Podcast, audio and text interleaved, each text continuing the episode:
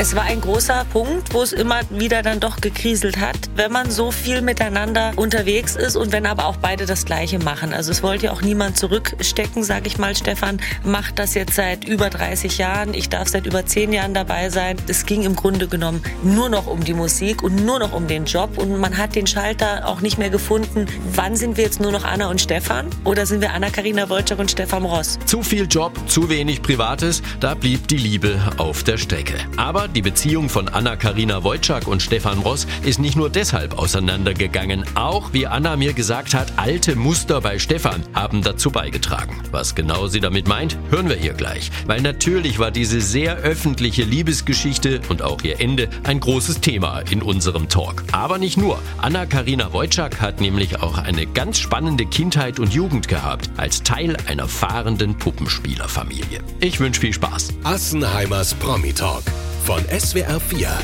Anna-Karina Wojcik ist bei mir. Ich freue mich sehr, dass du da bist, Anna. Hallo, lieber Jörg. Du siehst strahlend aus. Das Glück springt dir nur so aus den Augen. Das heißt, die letzten Monate, die doch etwas anstrengender und turbulenter waren, mhm. haben dir letztlich gut getan, kann man das sagen? Ja, es war nicht immer alles einfach, ähm, war schon ein Prozess, den man da durchgemacht hat. Aber mittlerweile geht's mir sehr, sehr gut und wieder gut und ich schaue positiv in die Zukunft und ähm, ja, ist schön, wenn du das sagst. Ich sehe mich ja nicht selbst, aber doch, kann ich wirklich. Sagen mir einige in der das letzten Zeit. Ja. Keine professionelle Höflichkeit, sondern ganz ehrlich gemeint. Was ist gerade schöner, das Berufliche oder das Private? Sowohl als auch. Also ich glaube, das ist ja dann doch wieder miteinander verbunden. Wenn man privat glücklich ist, dann macht der Beruf noch mehr Spaß und dann äh, zieht sich das natürlich wie so ein schöner Faden dann auch durch. Mhm. Ich habe schon gesagt, die letzten Monate waren turbulent. Wir müssen da ja auch nicht drum rumreden. Es gab im November die Trennung, zumindest ist sie für uns Außenstehende im November dann öffentlich geworden. Mhm. Viele fragen sich natürlich, Mensch, wie lang war das denn schon mhm. in der Krise oder äh, war das ein spontaner Entschluss? Was ist da passiert? Kannst du verstehen, dass die Neugierde da ist? Nervt sie manchmal? Also ich kann es verstehen, dass die Neugierde da ist, denn man muss sich ja bewusst machen, wenn man so öffentlich die ganze Liebe und die Beziehung auch zelebriert hat und mit den Fans geteilt hat, möchten die Leute natürlich auch wissen, ähm, warum es jetzt nicht mehr so ist. Und ohne jetzt zu viel darüber zu erzählen, kann man einfach, um es kurz zu machen oder ein bisschen kürzer zu machen, ähm, sagen, dass das natürlich ein Prozess war. Also so eine Trennung ist meiner Meinung nach nie von heute auf morgen passiert. Ich meine, wir waren doch sechs Jahre zusammen und davon echt die meiste Zeit auch 24 Stunden und haben gemeinsam gearbeitet, waren gemeinsam auf der Bühne, haben im Jahr teilweise bis zu 300 Konzerte gespielt. Also das ist natürlich eine ganz besondere Bindung dann auch gewesen und man hat halt einfach zum Schluss oder gerade im letzten Jahr, ich sag mal so, irgendwann im Sommer äh, fängt das oder fing das dann an, ähm, dass man sich da einfach noch mehr zu entschlossen hat, dass es doch nicht mehr funktionieren. Und wenn kann. du sagst, Mann hat sich entschlossen, dann ist das eigentlich ein Ich. Also ein Du. Du hast dich entschlossen. Ja, beidseitig. Also ich, auch da glaube ich, eine Trennung, das kann nicht einer für sich äh, alleine entscheiden. Da gehören immer zwei dazu. Ähm, wir haben uns schon beide dafür natürlich entschlossen, letztendlich. Aber vielleicht kam so ein bisschen der Impuls, dann auch von meiner Seite her, ja. Eine Trennung muss doch nicht von beiden Seiten beschlossen werden. Es gibt ja tatsächlich die, die einfach gehen und Nein, sagen oder, das, oder sagen, ich kann ja. nicht mehr, ich, ich halte es nicht mehr aus, ich möchte mhm. so. Gibt's doch Na, schon. das gibt's auf jeden Fall. In dem Fall nicht ganz, weil natürlich man kämpft ja auch für so eine Liebe. Also mhm. wir haben ja auch geheiratet und ähm, haben beide natürlich dann auch immer wieder versucht, das auch aufrechtzuerhalten oder da auch darum schon gekämpft. Ähm, letztendlich sollte es nicht so sein und ich also ich sag mal so, ich, ich schaue auf die Zeit trotzdem sehr dankbar zurück und ich finde es gar kein Fehler oder dass man sagt, man ist gescheitert in der Ehe. Das ist so ein ganz böses Wort, scheitern. Das gefällt mir nicht. Ich würde einfach sagen, es hat halt einfach nicht sein sollen und da gibt's viele Gründe dafür. Da will ich auch nicht zu sehr ins Detail gehen, aber ja, Du weißt, dass hier die Privatsphäre auch respektiert mhm. wird, ähm, aber du hast gerade schon was angesprochen. Da bin ich einfach neugierig und zwar nicht, weil ich äh, hinter den äh, hinter den Vorhang vom Wohnmobil gucken möchte, sondern weil mich das interessiert, weil es vielleicht vielen anderen auch so geht. Ja. Du hast gesagt, es war sehr sehr eng. Ja. Ihr habt natürlich alles geteilt, also nicht nur die paar Quadratmeter Wohnmobil, sondern die Bühne, dann auch noch die gemeinsame Fernsehbühne. Ja. Das habt ihr eigentlich immer als großen Vorteil kommuniziert. Ja. Mensch, endlich einer, der genau weiß, wie es mir geht, wenn ich von der Bühne steige. Genau. Aber letztlich war es dann doch zu eng. Es war ein großer Punkt, wo es immer wieder dann doch gekriselt hat, äh, wenn man so viel miteinander unterwegs ist und wenn aber auch beide das Gleiche machen. Also es wollte ja auch niemand zurückstecken, sage ich mal. Stefan macht das jetzt seit über 30 Jahren. Ich darf seit über 10 Jahren dabei sein und er hat ja auch eine ganze Weile das Management übernommen. Das heißt, es ging im Grunde genommen nur noch um die Musik und nur noch um den Job und man hat den Schalter auch nicht mehr gefunden. Wann sind wir jetzt nur noch Anna und Stefan?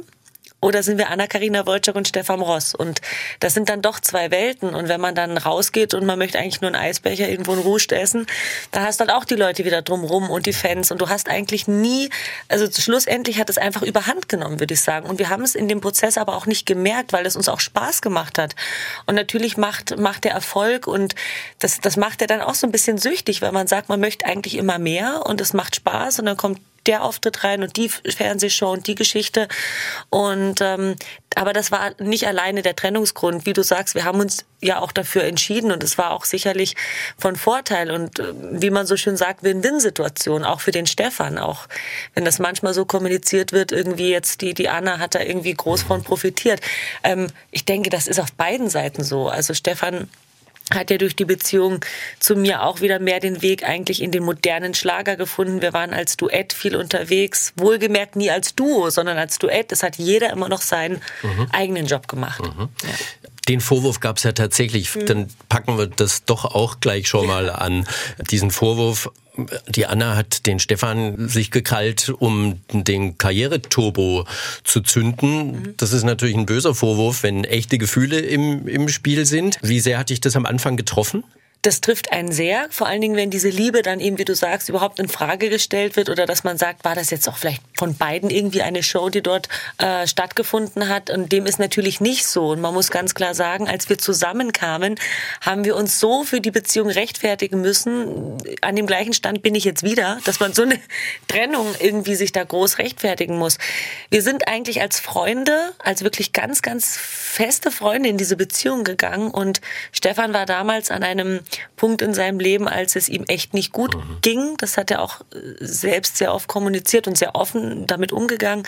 Da spielt natürlich diese ganzen Muster wie Alkohol, lange Aftershow-Partys und irgendwie dieses unstete Leben, dieses nicht angekommen zu sein in seinem Leben eine ganz große Rolle. Und es war für mich auch viel Arbeit für eine junge Frau mit 24. Mhm. Und das hat irgendwie keiner so gesehen. Auf einmal hieß es so, ja, sie ist jetzt da und nutzt das irgendwie für sich, wo ich mir dachte, also hallo, hallo. Erstmal hatte ich vorher durch DSDS eh schon meine Karriere und bin da auch schon ganz, ganz viel unterwegs gewesen. Und das ist jetzt hier privat, das ist eine Beziehung, die nicht so einfach ist am Anfang, wo wir echt beide für auch kämpfen mussten, um den Leuten das irgendwie glaubhaft zu machen, dass das was Ernstes und was Ehrliches ist. Und diese Muster von ihm haben sich letztendlich auch wieder durchgesetzt und das war auch wiederum der Trennungsgrund, so dass also mit ein Trennungsgrund, mhm. dass man gesagt hat, okay, wir sind jetzt wieder an dem Stand der guten Freunde und wir sind vielleicht doch besser gute Freunde als ein Ehepaar. Aber geht man, ja. geht man dann nicht auch mit einem schlechten Gefühl, wenn man das Gefühl hat, der Partner, den man ja geliebt hat, Schrägstrich vielleicht sogar noch mit irgendeiner Faser des Herzens immer noch liebt, der ist zurückgefallen in die alten Muster. Gerade dann will man ihn ja eigentlich auch nicht im Stich lassen? Das war ja immer Thema in unserer Beziehung seit sechs Jahren und äh, immer mal wieder. Und das ist natürlich auch für den jeweils anderen, wenn man das Gefühl hat, man gerät auch in eine Co-Abhängigkeit und dann ist das, dann zerrt das an beiden mhm. Menschen letztendlich. Und ich glaube, ich habe sehr viel getan und war auch sehr viel da, aber ich kann natürlich, man kann jemandem helfen. Mhm. Aber man kann denjenigen nicht retten, ja. Also zum Schluss muss jeder den Schalter selbst finden bei sich. Und da kann niemand auf der ganzen Welt daherkommen, sondern ich glaube, das ist in seinem Fall so, dass er da halt ähm, selbst vielleicht ein bisschen da an sich arbeiten muss, auch fürs weitere Leben, mhm. um dauerhaft glücklich zu sein im Leben. Aber müssen wir uns da ein bisschen Sorgen machen um ihn? Nein, er ist ein erwachsener Mensch und ihm mhm. geht's ja an und für sich gut. Aber ich glaube halt, dass es einfach diese ganze Kombination, er ist seit er elf oder zwölf ist auf der Bühne.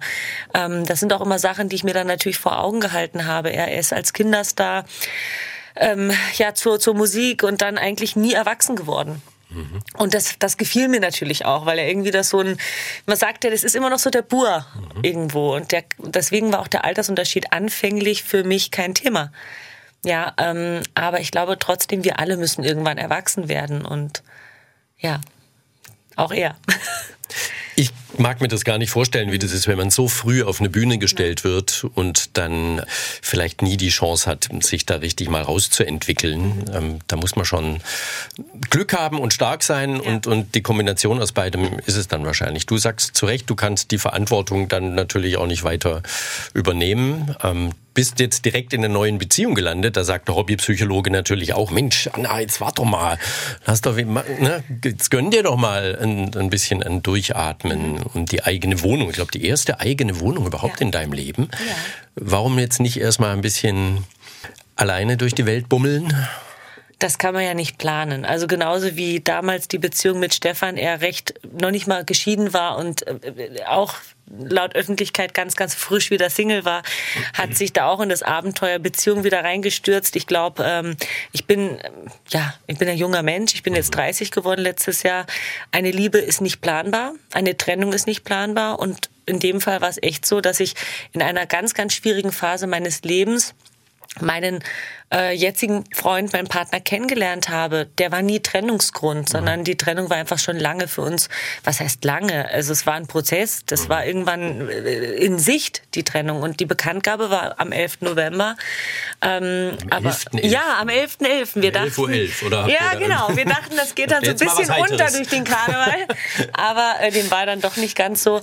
Ähm, und, und, und deswegen, ich habe mir einfach aufgehört, mir selbst zu sagen, jetzt muss ich erst mal ein paar Monate mhm. Single bleiben, sondern ich hatte da auch nichts geplant. Und wenn es, es war Schicksal, es sollte anscheinend so sein und ich bin sehr glücklich darüber, dass mhm. es genau so kam und vielleicht sollte das eben dann unser Schicksal sein. Ich will dir das auch überhaupt nicht ausreden. Ganz im Gegenteil. Du strahlst ja wirklich. Oder liegt das am Apfelessig? Ich habe mal gehört, du nimmst Apfelessig, um nicht so schön. Mehr. Nein, mehr. hör auf. Habe ich eine ganze Weile gemacht. Millionen von jungen und älteren Menschen versuchen es jetzt mit Apfelessig, seit du mal gesagt hast, der Apfelessig, der, der hilft quasi Doch, bei allem. Hilft. Ja, der Apfelessig, das stimmt schon. Man darf es nicht übertreiben. Man, das darf man nur so kurweise machen. Ich habe das dann echt jeden Tag gemacht. Und ich habe irgendwann am Körper so blaue Flecken bekommen überall. Das gibt's ja nicht. Und dann habe ich gegoogelt. Das war vom Die Nebenwirkung vom Apfel. Der, genau. Was macht der? Sorgt der für, für innere Blutung? Ich weiß es nicht. Irgendwas, das, äh, ja. Um Gottes Willen, wenn uns jemand hört und bisher dem Apfelessig irgendwie die Treue gehalten hat, vorsichtig. Auch nochmal die Dosierung. Genau, checken. die Dosierung, genau. Okay, dann liegt es doch an der Liebe, dass du so strahlst. Ist doch toll. Interessante Art muss ich auch noch fragen, als schon etwas älterer Mensch. Ähm, das war jetzt nicht so, dass ihr euch irgendwie im Supermarkt an der, an der Eistheke irgendwie das Frusteis rausholen wolltet und dann mit den Köpfen zusammengestoßen seid oder so. Das Liebeskummereis. Sondern das war, er hat dich über, über Instagram angeschrieben. Ja, im Endeffekt war das ganz witzig, weil er saß gerade im Flieger auf dem Weg äh, nach Mexiko mit seinem besten Freund. Mhm. Ähm, er ist sehr viel und sehr gerne überall auf der Welt unterwegs. Und ja, dann kam da irgendwie eine Kommunikation via Instagram Instagram zustande und ich fand es ja ganz witzig mit Mexiko. Ich war da noch nie und dann sind wir halt irgendwie in die Kommunikation gekommen ähm, und ja, haben dann halt miteinander geschrieben, wie das Menschen so tun und dann mal gefacetimed und es waren halt drei Wochen ja. für ihn, als er in Mexiko war und in diesen drei Wochen war gerade bei mir so Umzug und so, also das war alles, das war halt, das konnte man auch nicht so planen. Ich habe einfach gemerkt, Mensch, da versteht dich einer gerade blind, obwohl er irgendwie 10.000 Kilometer woanders ist. Mhm. Ja. Aber das war jetzt schon über einen Freund, also es ist nicht so, dass irgendwie über den öffentlichen Nein. Account. Also sein bester Freund wiederum hat mit der Musik schon etwas zu tun und den kenne ich oder kannte ich auch. Ähm, darüber wahrscheinlich kam auch das mein Freund Daniel auf mein Profil wiederum kam, wie auch immer das genau war, ähm, ist egal. Wir waren dann irgendwie ganz froh, dass wir uns da kommuniz miteinander kommuniziert haben. Und mir hat dann halt schon gefallen, dass wir über ganz, ganz viele Themen sprechen konnten, aber halt nicht unbedingt nur Musik. Also das war auch ein ganz wichtiger Satz, den er irgendwann gesagt hat, nach einem, keine Ahnung, zehnten Tag oder so. Dann hatte ich natürlich Bedenken. Ähm, hoffentlich meinte das jetzt auch ernst oder was soll jetzt daraus überhaupt entstehen? Und dann hat er gesagt, du, ich finde dich als Anna einfach ganz cool und nett und mir ist das ganz egal, wer Anna-Karina Wojcik ist auf, auf dem Auto, der Aufkleber oder die Autogrammkarte, sondern ich finde, du bist irgendwie ein sympathischer Mensch und wir haben uns halt gut verstanden und das, das mochte ich bei ihm von Anfang an. Er kommt aus der Versicherungsbranche, also hat da in dem Fall gar nichts mit der Musikbranche zu tun und das ähm, hat dann sehr gut funktioniert. Mhm. Und dann irgendwie gesehen und ja, hat es halt irgendwie Klick gemacht, wie man so schön sagt. Freut mich sehr. Und interessant natürlich, weil, weil früher ja, ich habe es vorhin schon mal angesprochen, da war diese Mensch, super, einer aus der Musikbranche, der weiß, wie ich mich fühle, wenn ich abends äh, ins Hotel komme vom großen Auftritt und ja. dann diese Stille nach dem Auftritt mhm. sind ja so Themen. Jetzt also Kehrtwende ja. und du sagst, es ist gerade gut, wenn ich zurückkomme und da hat einer ein ganz anderes Thema. Das und musste ich für mich vielleicht auch erst feststellen. Also ähm, wie, wie gesagt, es hat immer alles äh, Schatten und und Sonnenseiten. Ich glaube trotzdem, dass, dass Daniel mich sehr wohl gut versteht und wenn und der das auch total schätzt, was ich mache und auch respektiert. Ähm, und trotzdem, wenn ich dann von der Bühne runterkomme und er dann irgendwie da ist, dann gehen wir halt noch mal in ein Fastfood-Restaurant und, und, und hauen uns da irgendwie einen Burger rein und dann spielt aber auch die Musik keine Rolle mehr. Also du kannst dann auch davon abschalten, ohne dass ich das Gefühl habe, er findet das nicht gut, weil das wäre natürlich auch nicht gut. Also du brauchst schon jemanden, der dich auch mal begleitet oder der, der es auch irgendwie cool findet. Mhm. Ja. Er muss aber keine Angst haben vor Stefan, oder? Dass, dass irgendwann mal das große Wohnmobil hinter ihm herrollt in der dunklen Gasse. äh, ist alles geklärt? Alles super. Also ja. das ist, äh, ja, wir sind ja alle erwachsen. Also mhm. das passt. Jetzt gehst du im März mit der immer wieder Schlagertour, also mhm. auch mit Stefan, ja. insbesondere mit Stefan, auf Tour. Wäre für mich natürlich der Horror mhm. mit, mit dem Ex-Partner, der Ex-Partnerin. Vielleicht ist ja doch noch Ungeklärtes. Muss man da dann einfach Profi sein und sagen, durch, der, der Vertrag ist unterschrieben, die Kohle verplant oder? Na, ganz so ist das nicht. Also es ist, es ist einfach so, in erster Linie sind uns die Fans wichtig. Also wir haben uns wirklich hingesetzt und überlegt, wollen wir das? Macht das Sinn? Nehme ich Abstand davon?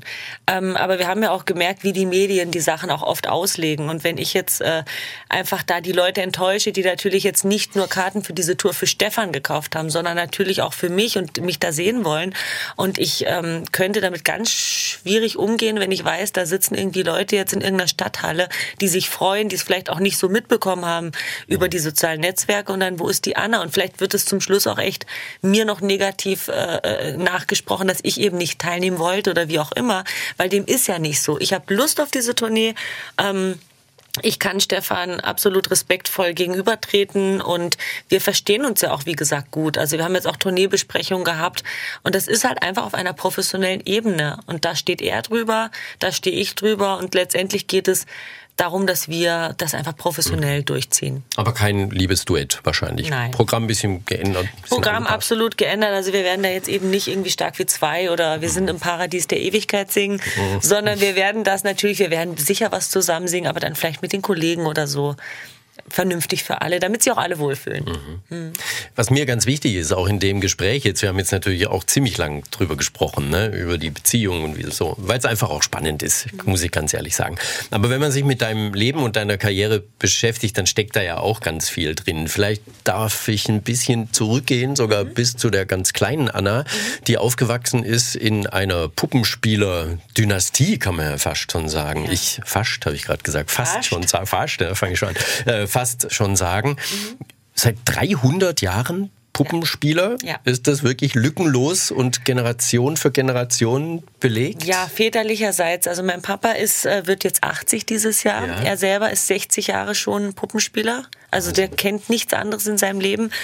Papas Eltern, die Urgroßeltern, Ururgroßeltern. Es ist echt belegbar mittlerweile seit über 300 Jahren. Die Puppenspielerfamilie Richter, ähm, irgendwann wird es dann Wojciak, ähm, immer schon mit dem Thema Marionetten. Also nicht nur diese, diese Kasperle-Figuren, sondern echt diese hochwertigen, ein Meter großen Marionetten. Und das ist halt eine ganz traditionelle, schöne Kunst, die meine Eltern weiterführen. Und mein Bruder hat die Generation auch wieder übernommen. Also der macht das jetzt auch schon seit einigen Jahren. Das wäre jetzt nämlich gerade meine Frage gewesen. Ja. Ist denn schon sichergestellt, dass es in die nächste Generation ja. geht? Dein, dein jüngerer mein Bruder jüngerer ist es, Bruder, ne? Ja, der ist zweieinhalb Jahre jünger. Der ist voll aktiv dabei. Hat, glaube ich, eine kleine Tochter, die jetzt dann wahrscheinlich so aufwächst, wie zwei. du damals der oder zwei. zwei schon, ja, die hat ganz schnell nachgelegt. Also mhm. sind zwei ganz süße Mädels und die jetzt auch schon wieder die Begeisterung zeigen und die auch schon wieder am Mikrofon stehen und sich freuen und also das ist irgendwie das ich glaube, das wird einem echt in die Wiege gelegt, dieses künstlerische. Ich habe das auch schon seitdem ich denken kann, dass ich irgendwie auf die Bühne will, dass ich Menschen glücklich machen will, also ja.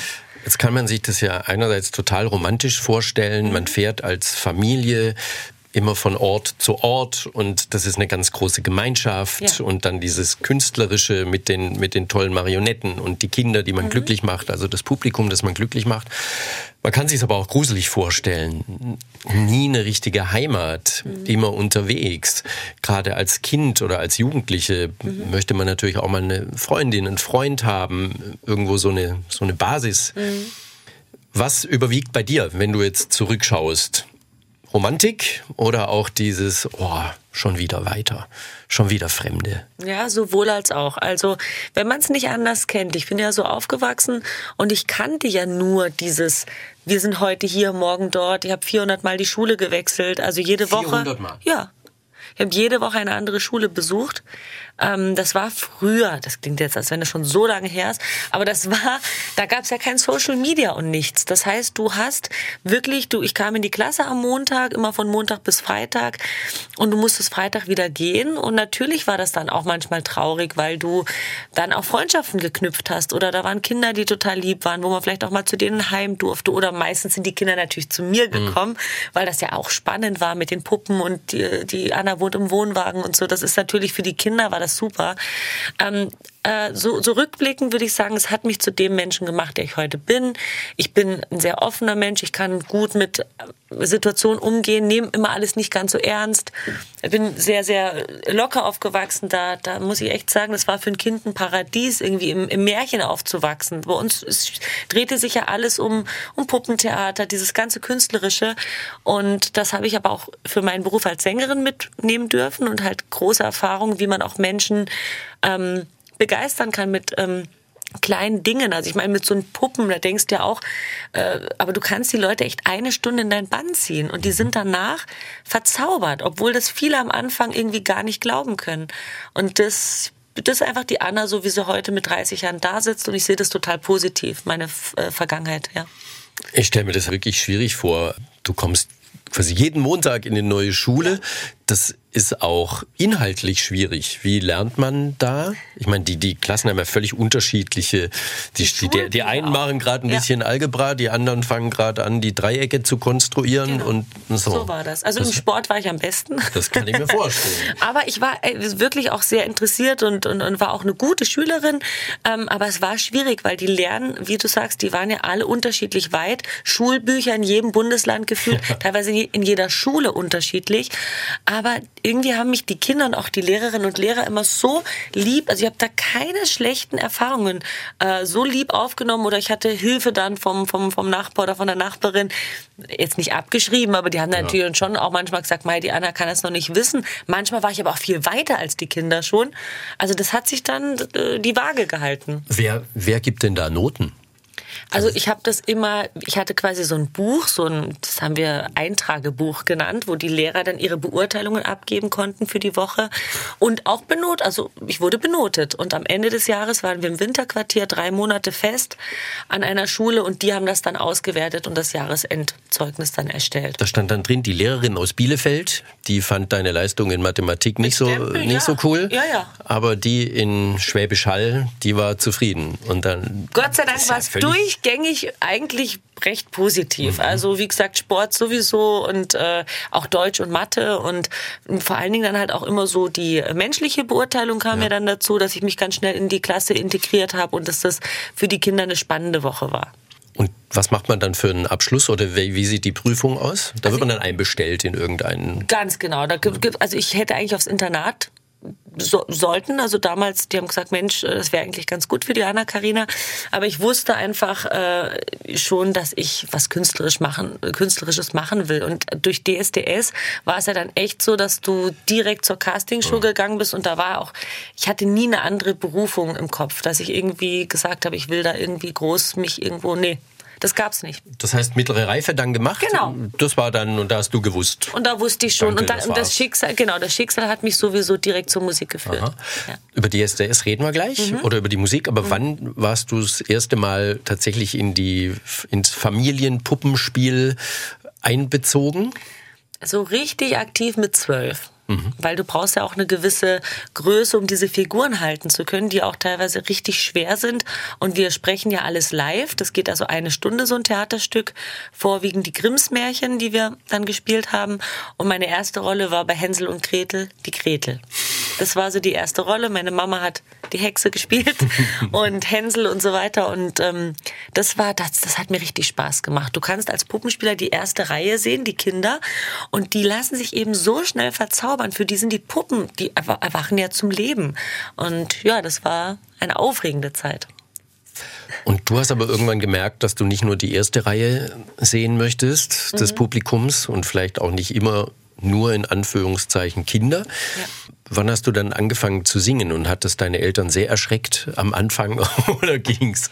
Ja, ich habe irgendwann, also ich kann den Zeitpunkt gar nicht mehr so, also Musik hat immer eine Rolle gespielt, aber ich glaube so mit 13, 14, als ich eben gemerkt habe, so so die Freizeitaktivitäten, es ist ja immer schwierig. Durch den Familienbetrieb, wenn ich von der Schule kam, musste ich eigentlich direkt helfen, das Zelt mit aufzubauen äh, alles vorzubereiten für die Gäste, weil von Donnerstag bis Sonntag ja Vorstellungen waren. Und ich durfte dann auch nicht so wirklich in die Diskotheken oder abends irgendwo in die Jugendzentren oder in Jugendclubs, weil ich ja eh, meine Eltern hatten immer ein bisschen Bedenken. Dein, dein Vater oder deine ja, Eltern mein, Ja, streng, ja, na, ist ja klar. Wenn das, man ist ja auch, man kennt sich ja dort auch nicht aus. Genau. Ne? Und ja. eben damals war das noch nicht so, dass du dann eine WhatsApp schicken kannst, sondern das, das war alles nicht.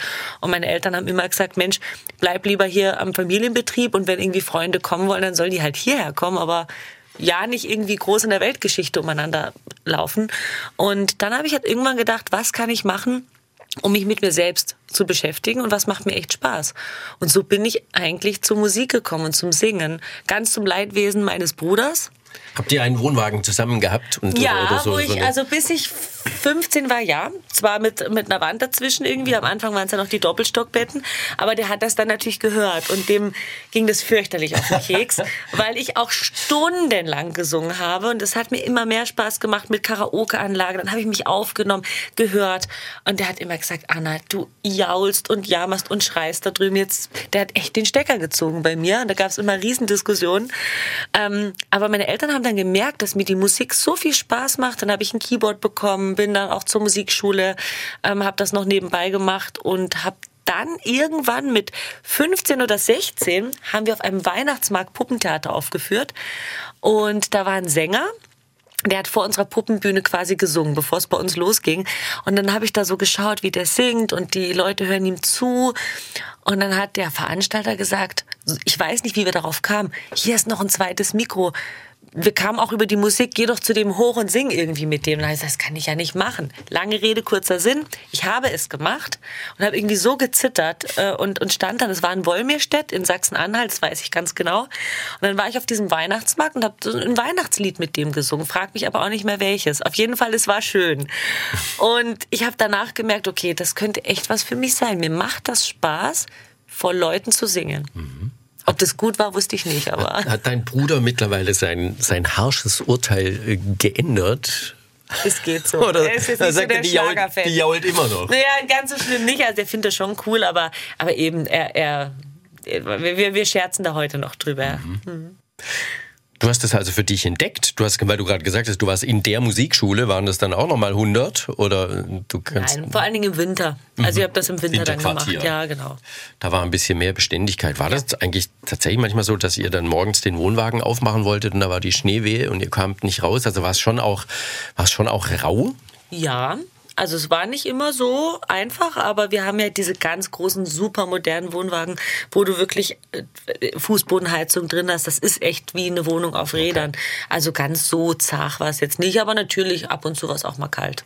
Und dann bist du 2011 zu DSDS und hast dich tatsächlich dem dem Dieter Bohlen-Urteil gestellt. Mhm. Da muss man aber auch ganz schön Nerven haben und sagen, Mensch, der kann mich ja auch richtig fertig machen. Ich meine, das macht er bis heute gern, wie wir ja. jetzt gerade wieder sehen und hören konnten. Mhm.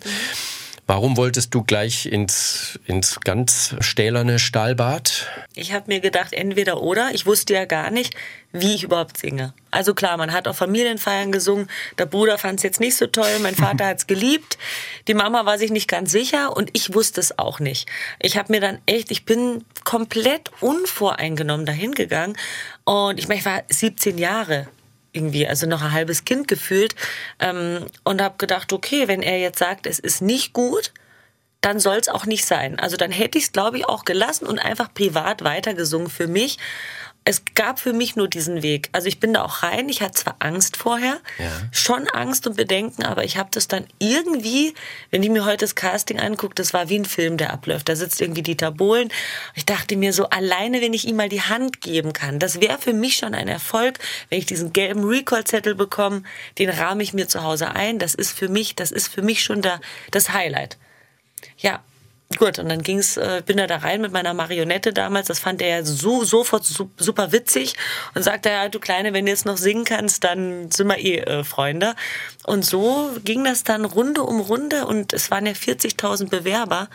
Und dass man dann wirklich so weit kommt, das war nicht äh, abzusehen. Platz 8 ja. ist es dann geworden. Mhm es gab drumherum dann, wenn man sich die alten Zeitungsartikel nochmal aufruft, dann hier der Zickenkrieg und du warst auch eine Zicke, habe ich dann, ne, glaube ich. Klar. Wurde das eigentlich so verteilt von der PR-Abteilung, dass man sagt, ähm, so, du du eignest dich gut als Zicke. Äh, nimm die Rolle mal an, dir passiert schon nichts. Wurde das so ein bisschen gesteuert? Ja, schon. Wobei man sagen muss, man darf ja nicht vergessen, das sind alles junge Leute. Jeder von diesen zehn zum Schluss Kandidaten, Finalisten, wie auch immer, möchte Superstar werden. Wir sind ja da nicht hingegangen, um ein Freundecamp zu machen, sondern jeder wollte ja Superstar werden. Und natürlich hast du dann auch gemerkt, dass sich so kleine Gruppen gebildet haben und irgendwie waren dann auch die Kandidaten, die besonders gut von der Jury bewertet wurden, waren so ein bisschen die Außenseiter, da war ich gar nicht alleine, das ging anderen auch noch so.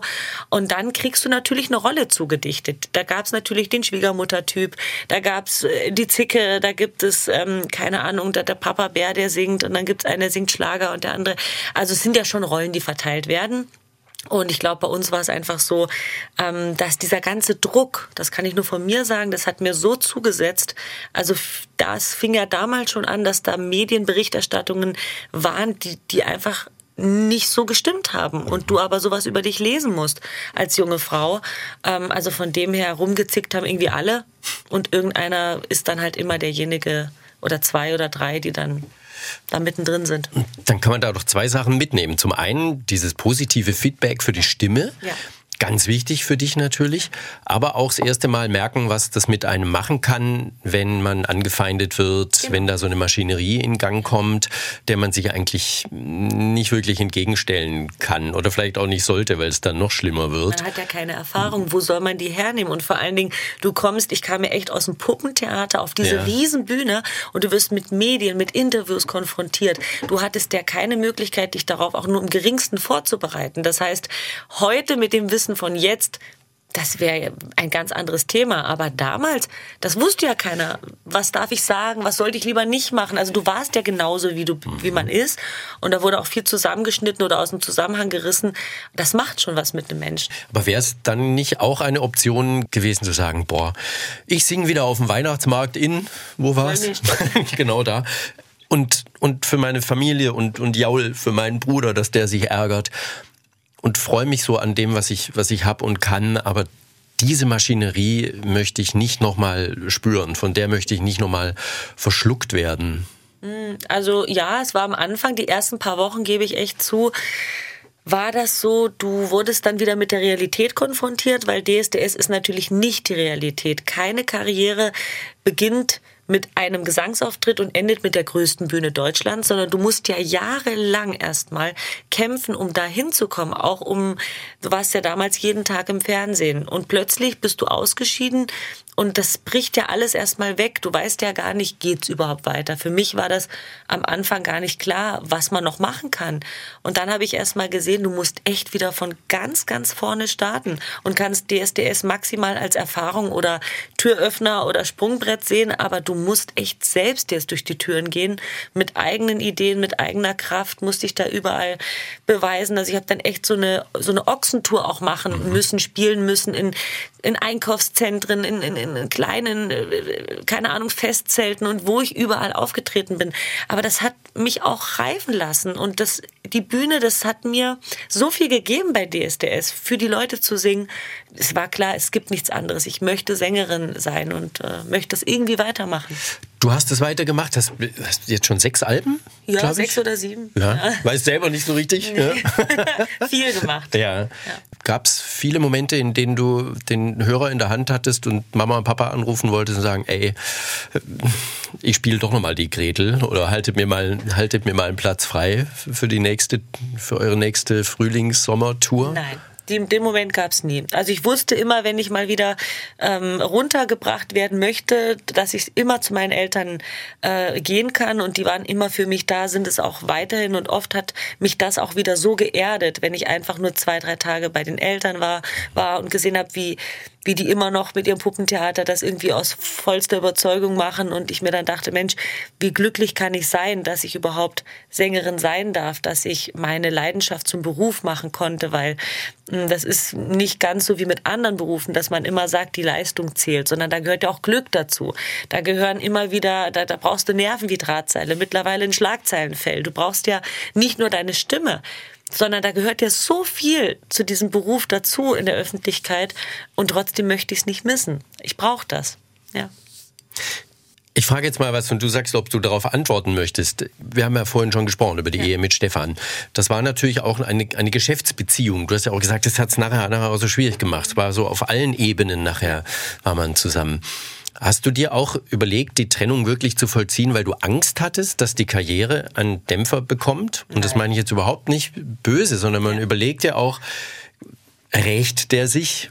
Ähm, schlägt das Imperium zurück? Ich, ich weiß nicht, wie, wie, wie mächtig die Marke Ross ist. Es gibt da sicher Strukturen, die man da vielleicht auch bedenken muss, dass man nachher nicht dasteht und sagt, jetzt ist alles weg. Gut, also das war, die Angst war nie da, weil ich glaube, ich bin selbstbewusst genug und weiß ganz genau, ähm, dass Stefan und ich äh, ein sehr, sehr starkes Team waren.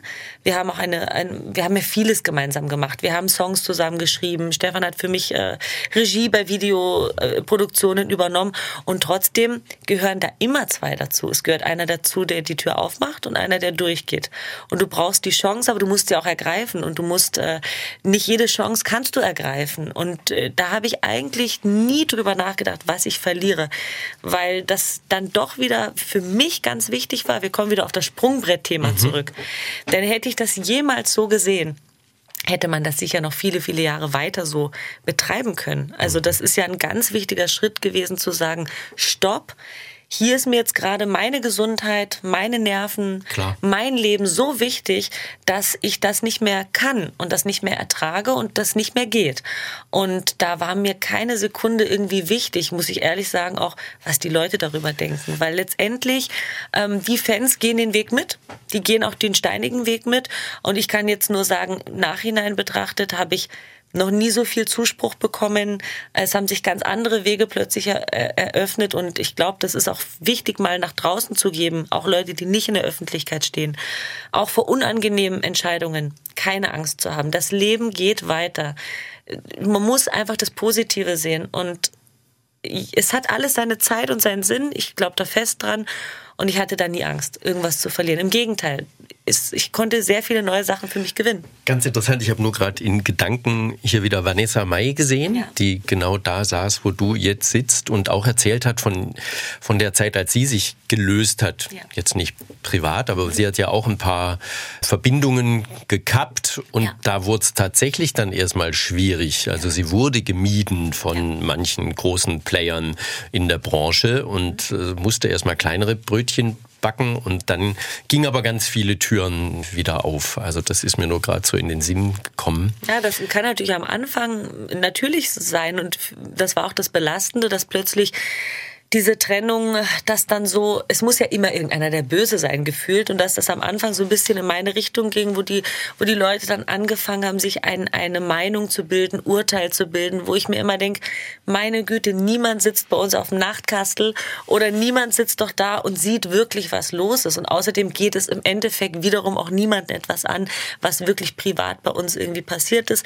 Wir haben das eh schon sehr weit nach außen kommuniziert und man ist dann auch in der Spirale sich schon rechtfertigt rechtfertigen zu müssen. Und das ist traurig übrigens, weil ähm, man das doch einfach akzeptieren sollte. Und wir sind einfach trotzdem Musiker und wollen durch unsere Musik überzeugen und nicht immer in Interviews, auch wenn ich das jetzt hier bei dir gerne mache, mhm. aber nicht immer nur auf das Privatleben mhm. reduziert mhm. werden, sondern ich rede auch sehr, sehr gerne über andere Sachen oder über Musik oder über mein, meine Kindheit, über, ja, über ich alles Mögliche. Ich habe ja gesagt, das sind auch wirklich spannende Themen, ja. die ich auch unbedingt hier mit reinbringen wollte. Ich habe aber ein Gedanke fliegt mich schon immer an, wenn man dann sagt, ah, das ist doch privat. Da da kommt diese kleine Stimme in mir, die, die, sagt, dann, dann heirate doch nicht im Fernsehen. Dann, dann mach doch einfach weniger in der Öffentlichkeit, dann hast du auch mehr Privatleben. Ja. Äh, den Vorwurf musst du dir dann natürlich schon auch anhören. Gerne, weil ich stehe auch dazu. Also ich bereue das ja auch nicht. Und es war zu dem Zeitpunkt auch die richtige Entscheidung. Da haben wir sehr, sehr lange drüber nachgedacht, ob wir das wirklich wollen, ob man diesen Schritt geht. Es war eine ganz tolle Erfahrung letztendlich und muss man auch wissen, ob man das sicher nochmal möchte oder nicht. Aber zu dem Zeitpunkt hat es gepasst, ja. Mhm. Ja. Ich kann, ich kann das heute, ich kann das ja locker sagen, deshalb. Ja, ja klar, klar. Ja. Nur wenn ich halt nochmal in, mir in Erinnerung rufe, dass du sagst, Mensch, gerade der Stefan, der, ist, der stand immer nur auf der Bühne und immer nur auf der Bühne und vielleicht wird es ihm ja wirklich mal gut tun, das sage ich jetzt, ja. mal ein bisschen aus dem Scheinwerferlicht rauszutreten und mal ein bisschen mehr privat Stefan zu werden. Mhm. Da ist sowas dann natürlich auch nicht unbedingt förderlich. Nicht so. unbedingt. Nicht unbedingt, ne? genau. Wo waren wir jetzt eigentlich? Bei der Musik. Er hat dich nie mehr losgelassen. Ja. Du bist diesen Weg gegangen, der jetzt schon ganz schön lang ist. Also es ist ja schon eine richtig lange Karriere. Mhm. Würdest du dir wünschen, dass es jetzt dann auch mal in die richtig, in die noch größeren Hallen geht? Ich glaube, es gehen jetzt auch noch ein paar Einkaufszentren dabei, in denen du auftrittst. Gar nichts gegen, gegen solche Auftritte, aber das ist natürlich eher so, so ein bisschen der, der Alltag vielleicht. Aber die ganz große Bühne, der ganz große Durchbruch, ist es ungerecht zu sagen, dass der noch aussteht oder das ist Ansichtssache. Ich glaube, allgemein ist Erfolg eine Ansichtssache, wie, das, wie man das definiert. Ähm, ich sehe die Karriere als Puzzle, als Riesenpuzzle mit tausenden Teilen. Und ein Einkaufs also ein, ein Auftritt im Einkaufscenter gehört genauso dazu wie ein Auftritt bei Florian Silbereisen oder ein Auftritt auf einer Bühne mit 10.000 Leuten, 20.000 oder halt nur 500 Leuten. Ähm, für mich als, als, als Künstlerin durfte ich sehr viel erleben und glaube auch viel schon erreichen. Und trotzdem sage ich ja immer, wer all seine Ziele schon erreicht hat, hat sie sich zu niedrig gewählt. Du bist 30, Deshalb, muss man auch mal da sagen. Ist noch, ne? also, also, und äh, da, also mache ich mir auch niemals Druck. Und ich meine, ich spiele ja auch schon große Open Airs und dieses Jahr ist auch wieder viel geplant, auch in der Moderationsgeschichte werde ich mich weiter aus, äh, ausbauen und da weiter meinen Weg gehen. Ich habe keine Erwartungen an die Karriere, weil ich glaube, wir sind momentan in so einem Wandel auch, was Musik betrifft, Tonträger. Es wird alles digitaler, es geht alles nur noch über Social Media. Also deshalb ist einfach Erfolg äh, so eine Definitionssache, wo ich sage, ich bin zufrieden mit meinem Erfolg und glaube auch, dass ich mir da echt was Kontinuierliches aufgebaut habe. Und ich bin ein Fan von diesem, diesen kleinen Stufen. Mhm weil ich glaube, dass das auch am nachhaltigsten ist. Und ich denke, genauso schnell wie es sonst hochgeht, geht's auch wieder runter. Und das sieht man ja auch an, an, an Beispielen wie Vanessa Mai, auch Künstlerinnen, die die große Bühne schon hatten und alle Plattformen hatten, müssen immer noch kämpfen und schauen und tun und machen. Und ich glaube, lieber spiele ich 300 Mal im Einkaufscenter, wo ich Leute vor der Bühne habe, die echt dankbar sind, weil ich da einfach in dem Moment kostenfrei irgendwie für die singe und das mir auch ganz viel gibt. Oder wähle ich jetzt den Weg irgendwie dreimal in einer, in einer Riesenarena, wo ich eine von, von 15 Künstlerinnen bin mhm. und die Leute haben die, also das, das meine ich mit Definitionssache. Ich bin ein Fan von Beständigkeit. Du hast mich hoffentlich nicht falsch verstanden. Nein, ich wollte deinen Erfolg. Absolut. Nein, nein, nein. Ich verstehe absolut, was du meinst. Nur genau weil du eben ja. auch schon die, ich vergleiche es ein bisschen mit einem Fußballer, der hat ja. vielleicht halt mal vor 70.000 gespielt ja. in der großen Arena und dann sagt sein Manager, und am nächsten Samstag spielst du in Groß Asbach, nein, ja. ist jetzt natürlich ein besonderer Ort, nein, aber da ist halt dritte Liga und da ja. kommen 800 Leute oder ja. so dann spielt er genauso gern Fußball. Und der mag auch die Fans, die da sind. Aber vielleicht ist ja doch diese leise Sehnsucht da. Also er sagt, Mensch, hm, ich das große das Stadion war schon, war schon cooler. Ja, auf jeden, ohne Frage macht es viel äh, Spaß, vor so vielen Menschen zu singen. Aber ich habe äh, zum Beispiel neulich mal bei einer Bekannten auf einer Hochzeit singen dürfen, vor irgendwie im Standesamt 40 Leuten. Und wenn ich dir jetzt sage, dass ich so aufgeregt war, dass mir die Knie gezittert haben, weil ich das viel intimer und auch eigentlich schöner finde, ähm, oder jetzt am Wochenende waren dann wieder 2000 Leute irgendwie, das war für die Halle aber ausverkauft und du hast da irgendwie 2000 Leute, die mit dir feiern. Für mich ist das ganz egal, wie klein oder groß die Bühne ist. Wichtig ist, die Bühne ist da. Wichtig ist, Leute wollen mich hören, weil was bringt mir das, wenn ich in einer Arena spiele und vielleicht wollen die Leute das gar nicht oder wie auch immer. Und ich glaube, dass man da auch einfach den gesunden Weg gehen soll. Das kann ich auch jedem jungen Künstler oder Künstlerin raten, äh, dass man immer nur über diese, wirklich über die Ochsentour auch dadurch gehen muss und Erfahrungen sammeln muss. Ja. Um eine Rampensau zu werden. Um eine Rampensau zu ja. werden, genau. Und das, ich finde es auch so, so toll, dass du jetzt als 30-Jährige, immer noch total jung, jetzt schon den Jüngeren dann Tipps gibst. Aber klar, man kommt ja immer früher in die in die Maschinerie oder ja. auf die Bühne. Und die Wege haben sich ja eben geändert. Früher war es echt so, du warst im, bei der ZDF Hitparade oder so ja. und, und, und dich kannte Deutschland. Und, und heute ist es ja gefühlt so, die Stars kommen über TikTok, über Instagram und ja gar nicht mehr über den Weg wirklich übers Fernsehen. Also das, das will ich damit sagen, das hat sich so geändert. Da darf man eh schon froh sein, wenn man überhaupt dabei ist und Teil dieser ganzen Maschinerie ist. Deswegen hast du gesagt, Karriere ist ein Puzzle. Also ich mehr, mehr denn je. So. Mehr immer. denn je. Ich schaue immer von oben auf dieses Puzzle ja. und denke, da fehlen noch so viele Teile, aber ich sehe auch jedes kleine Teil, was schon irgendwie da war. Wenn du 40 wirst in ja. äh, zehn Jahren, ja. was möchtest du dann erreicht haben? privat schon den Erben fürs Puppentheater der Familie? Hast du da schon was versprochen oder? Also natürlich möchte ich mal Kinder haben, un also unglaublich gerne sogar, wobei ich das jetzt nicht explizit plane. Aber in zehn Jahren sollte ich da schon auf jeden Fall einen Schritt weitergekommen sein. Ähm, hoffentlich darf ich dann immer noch Musik machen, weil mir das einfach total Freude macht. Ich habe jetzt gestern zum Beispiel hier in Stuttgart ist mein Produzent. Wir haben gestern so uns noch abends spontan getroffen und dann angefangen ein Lied zu schreiben und also mir macht einfach Musik so viel Spaß, egal in welcher Hinsicht, ähm, dass ich mir einfach nur wünschen würde, dass alles, was ich in den nächsten zehn Jahre, Jahren mache, mit Musik zu tun hat. Weil Musik, ich habe hab sogar hier tätowiert, schau, Musik ist einfach. Stimmt. Ist das, mein Leben. Das linke Handgelenk und irgendwo ist noch ein Herz. Ja, und die Liebe. Ah, die, Liebe. die, Liebe. Und wenn die Liebe in Jahren auch noch da ist ja. und frisch und äh, toll, dann, und meine Familie, toi, toi, toi, meine Eltern sind eben schon ein bisschen älter, die haben spät nochmal Nachwuchs bekommen, mhm. wenn die so gesund bleiben, meine Freunde noch da sind ähm, und der Rest, ja, ergibt sich von alleine dann. Das wünsche ich dir alles. Und du strahlst Danke. wirklich, wenn du so redest. Und ich weiß, es liegt nicht am Apfelessig. Das war eine der ganz wichtigen Fragen heute. Dass wir das geklärt haben. Ja, Aber wirklich. er ist trotzdem prinzipiell gut, um ja. das nochmal festzuhalten. Aber nur kurweise. Die, die Dosis macht das Bitte Gift nicht auch. wie die Anna. Aber ich habe dann wirklich gedacht, jetzt muss ich das dreimal am Tag trinken. Und das ist zu viel des Guten. Anna, es war toll, dass du da warst. Mir hat großen Spaß gemacht. Danke. Und ich hoffe, dass wir uns auch in diesen zehn Jahren, die ich jetzt angesprochen habe, dass wir uns da immer wieder sehen und das du berichten kannst, wie es weiterging. Das würde mich sehr freuen. Also dann alles Gute und bis zum nächsten Mal. Alles Gute, Dankeschön. Mach's. Tschüss. Assenheimers Promi Talk. Jede Woche neu in der SWR 4 App und natürlich in der ARD Audiothek. SWR 4, da sind wir daheim.